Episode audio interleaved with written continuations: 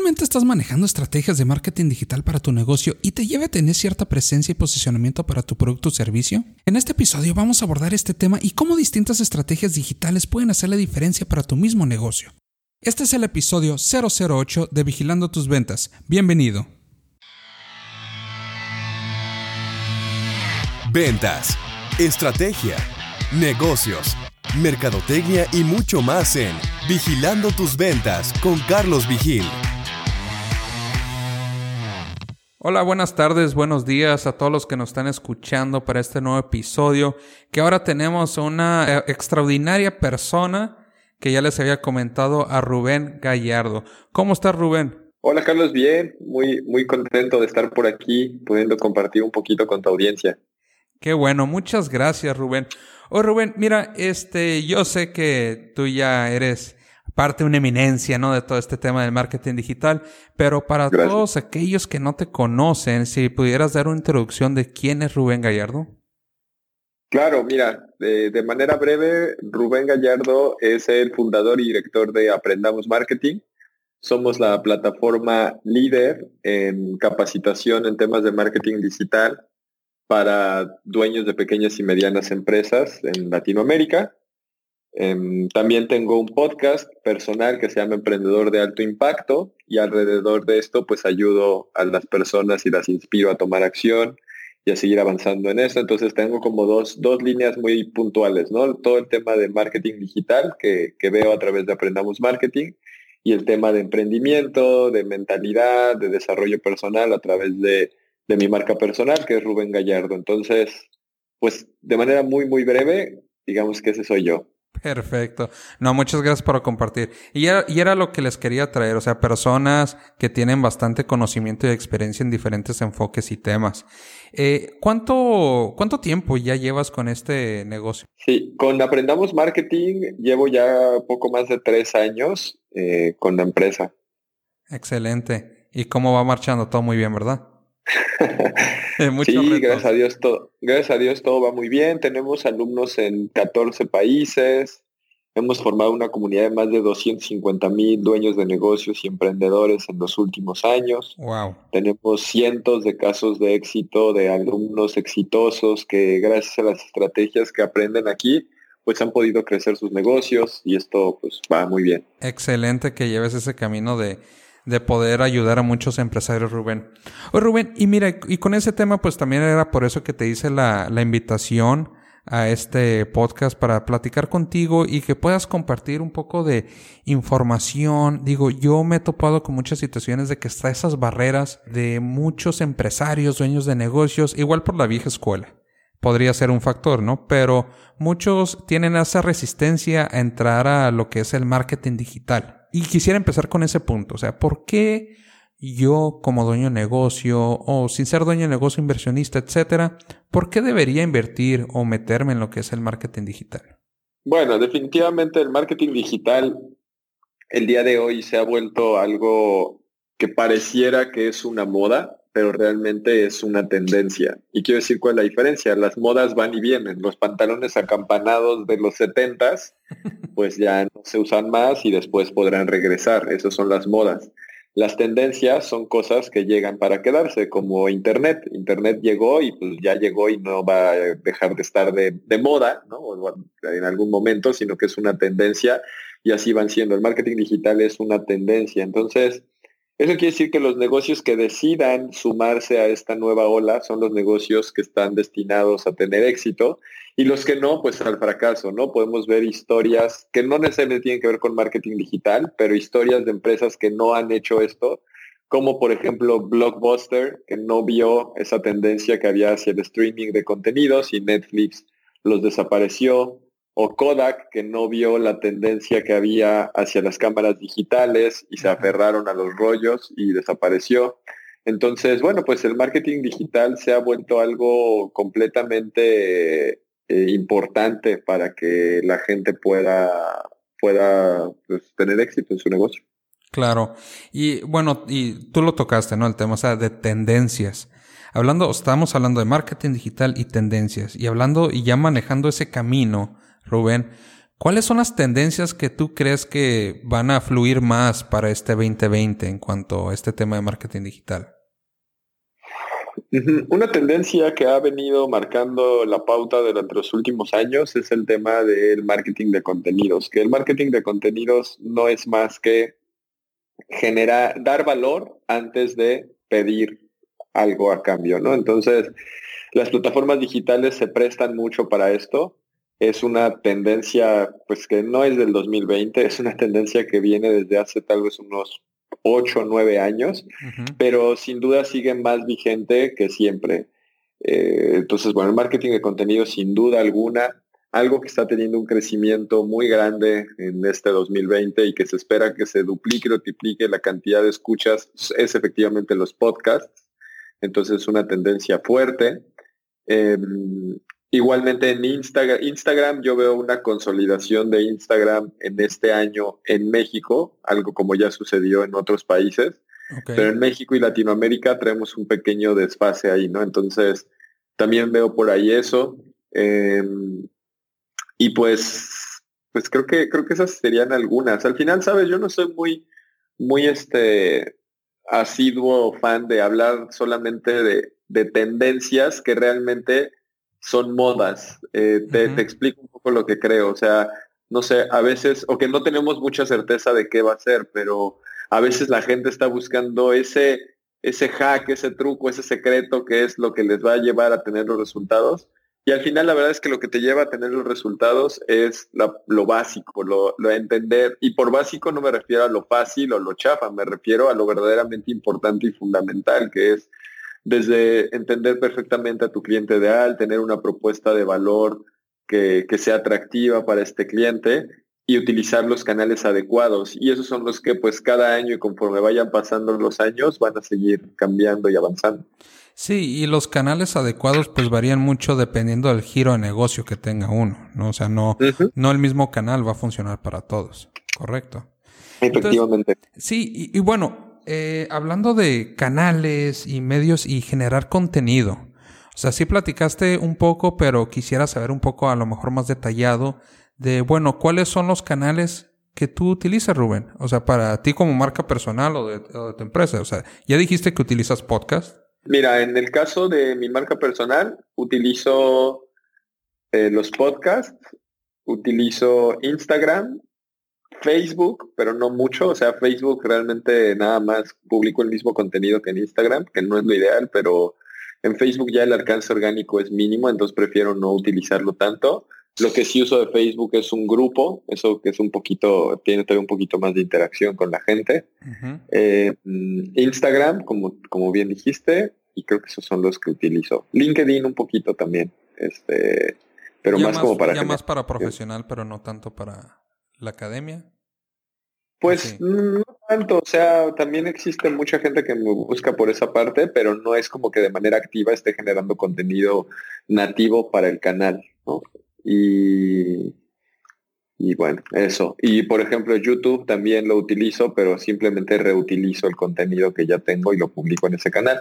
Que eso es algo importante que podemos dar como tip a la audiencia. O sea, a veces piensan que tienen que hacer o sea, contenidos independientes para todo, y pues no es necesario, tú con que hagas un contenido, ese contenido lo puedes reutilizar en diferentes canales, ¿no? Lo puedes reutilizar, eh, por ejemplo, este podcast que ahorita tal vez alguien esté escuchando en Spotify, pues después se puede reutilizar y subir el video y ponerlo en YouTube y se pueden hacer fragmentos y subirlos en historias en Instagram claro. y se pueden sacar frases del podcast y subirlas como una frase dentro de Instagram se puede transcribir el episodio y hacer un, blog escrito. Entonces se puede reutilizar todo ese contenido, ¿no? Entonces, por eso no al momento que mencione muchos canales significa que tengas que estar en todos al mismo tiempo, pero realmente es que los medios digitales te permiten fácilmente poder hacer eso. Sí, definitivamente. Y este, y si tocaste, mira, y precisamente iba a sacar el tema de YouTube, ¿no? Entonces, porque sí se ha dicho, o sea, pues que YouTube es el segundo buscador más grande, ¿no? Entonces la verdad es de que si quieres aprender a hacer algo, búscalo en YouTube, o sea, básicamente. desde cómo hacer un podcast también, qué llanta le debo poner a mi carro, cómo cambiar una llanta. O sea, hay infinidad de tutoriales y tú lo sabes que puedes encontrar en YouTube. Y, y por lo mismo, pues yo creo, en mi opinión, Rubén, no sé, pues espero si la comparto. O sea, sí es YouTube un canal que debes de tener, o sea, aprovechando. Independientemente de todos los que ya has compartido y hablado. O sea, yo creo que YouTube sí es un canal que lo debes de aprovechar. Y en mi opinión es como si hay mucha barrera o resistencia por el sentido de la cámara. ¿no? Que siempre todos piensan que tienen que aparecer ahí. Y esa parte de generar contenido, sea en YouTube o en otros canales, siempre está esa resistencia porque, en mi opinión, digo, igual tú con muchas empresas y empresarios que has platicado, está la resistencia de tiempo. Pues es que no tengo tiempo y ahí se bloquean y ya no generan contenido, entonces y siguen igual. Entonces no sé cuál es tu lo que nos pudieras compartir en base a este tema, Rubén. Pues, pues lo que dijiste, Carlos, definitivamente, este, pues yo, yo estoy de acuerdo con eso que dices. No es necesario salir siempre en la cámara. Tenemos por ahí una alumna que tiene un video eh, alrededor del tema de nutrición ortomolecular y es un video que simplemente se grabó eh, capturó, o sea, es una captura de su pantalla donde está mostrando una presentación de PowerPoint y explicándola. Y eso fue todo lo que hizo ahí. Entonces, este, ese video tiene más de 300 views. Entonces, claro, o sea, se muestra que, no es necesario, eh, pues, tener tener una cámara que te esté mostrando. Entonces sí, lo creo definitivamente, como dices, la presencia en YouTube ayuda muchísimo al posicionamiento orgánico de las, de las palabras claves que tú quieras.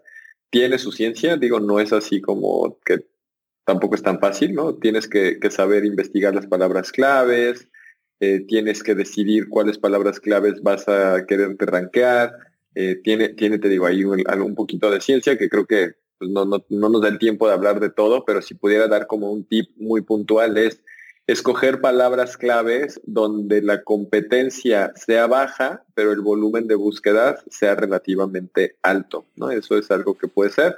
Para saber eso, nosotros recomendamos un plugin de Google Chrome que se llama Keywords, así como palabras clave en inglés, Keywords, eh, Everywhere, Everywhere como en cualquier lado, punto, eh, que así se llama el plugin, no sé si es .com o como sea, y ese te va diciendo más o menos las búsquedas que tiene y entonces puedes encontrar palabras clave que con estos criterios que te acabo de decir, que haya un volumen de búsquedas alto y una competencia relativamente baja o media. Excelente, y es lo, pues es lo fuerte, ¿no? Estar también donde tu competencia no está, a fin de cuentas. Y nomás para retomar lo que nos están escuchando, o sea, y gracias por el tip, Rubén. O sea, es Keywords Everywhere. De todas formas, voy a agregar la información y el link ahí en la descripción del episodio para que lo puedan agregar. Este, muchas gracias ahí por, por esa valiosa aportación, Rubén, para que puedan investigar todo sobre su giro de negocio. O sea, yo la verdad, este, me he topado con casos que, es que si está un mecánico y hace su canal de YouTube de cómo hacer arreglos rápidos o quick fixes ahí de una situación de emergencia, o sea, sería el mecánico más popular de México. o sea, simplemente y pudiera ser hasta una cadena y nomás su marca hasta vender este piezas de mecánicas, o sea, podría ser un crecimiento exponencial pero rapidísimo. Pero nadie lo hace. Sí, justo, justo eso que dices es una, una oportunidad grande que hay para México y Latinoamérica. Eh, si uno voltea a ver Estados Unidos o inclusive algunos países de Europa, pues hay, hay gente haciendo contenido de muchos temas distintos y en Latinoamérica, en México, todavía hay muchas oportunidades justo del tipo de la que tú dices que se podrían encontrar. Entonces sí, sí creo que, es, es, importante que la gente se dé cuenta que existe eso y que lo hagan y tomen acción. Excelente. Oye Rubén, eh, quisiera que me platicaras una historia de éxito, o sea, una historia de éxito a lo mejor de alguien cercano a ti o uno de tus alumnos, de cómo de la nada y pudo generar un crecimiento exponencial igual utilizando cosas tan sencillas, pero simplemente enfocándose y hacerlo. O sea, que mucho va en, en ejecutar. Sí, claro. Mira, pues una de nuestras primeras historias de éxito en la historia de Aprendamos Marketing es de, de un alumno que se llama Benjamín. De hecho, por ahí también lo vamos a entrevistar en el podcast de Aprendamos Marketing. No sé si ya haya salido su episodio o no cuando publiquen esto. Publiquemos este que estamos haciendo ahorita. Pero bueno, la historia de él es, es, es bastante interesante porque él compró un curso de nosotros eh, de, anuncios en Facebook y cuando lo compra, él era gerente en un, en un gimnasio y pues su objetivo era poder conseguir más clientes para el gimnasio donde él era gerente. Entonces lo que él hizo fue, compró el curso y no solamente lo compró, sino empezó a estudiarlo, empezó implementando, cuando se trababa pues preguntaba en la comunidad de alumnos que tenemos. al final tuvo muchos inconvenientes como cualquiera, pero no dejó que eso lo detuviera, ¿no? Y entonces siguió avanzando, empezó a construir su, su, página de aterrizaje, hizo sus anuncios y empezó a poder conseguir prospectos para el gimnasio. Pero la historia de éxito, pues ahí apenas inicia. Ese no, o sea, lo que él pensó que era el resultado que estaba buscando, pues ahí fue donde inició la transformación de él, porque esto, haz cuenta que lo que hizo fue que lo empoderó y dijo, bueno, ya tengo la capacidad y tengo este conocimiento, y entonces lo que hizo fue él mismo abrir un gimnasio, entonces consiguió de alguna manera eh, un, inversionista, pero un inversionista que, tampoco creas que le tuvo que dar millones de pesos, casi casi nada más para rentar el espacio, todavía ni la máquina, las máquinas tenía ni nada. Y con esta habilidad que tenía, lo que él hizo fue empezar a generar prospectos y hacer una preventa del gimnasio, que ahora era de él. Entonces, él de ser empleado y de estar haciendo esto para otro gimnasio, con teniendo esta habilidad, inició su propio gimnasio, eh, tuvo mucho éxito en la preventa, después quiso tener más éxito, entonces compró nuestro curso de, chatbots y pudo automatizar más el proceso, eh, siguió haciéndolo y, bueno, la historia de Benjamín se sigue contando, pero la última vez que hablé, ya en Ciudad de México me parece que tiene tres o cuatro gimnasios y ahorita ya, ya abrió otro, creo, en Querétaro y me parece que está por volver una franquicia este tema de los gimnasios.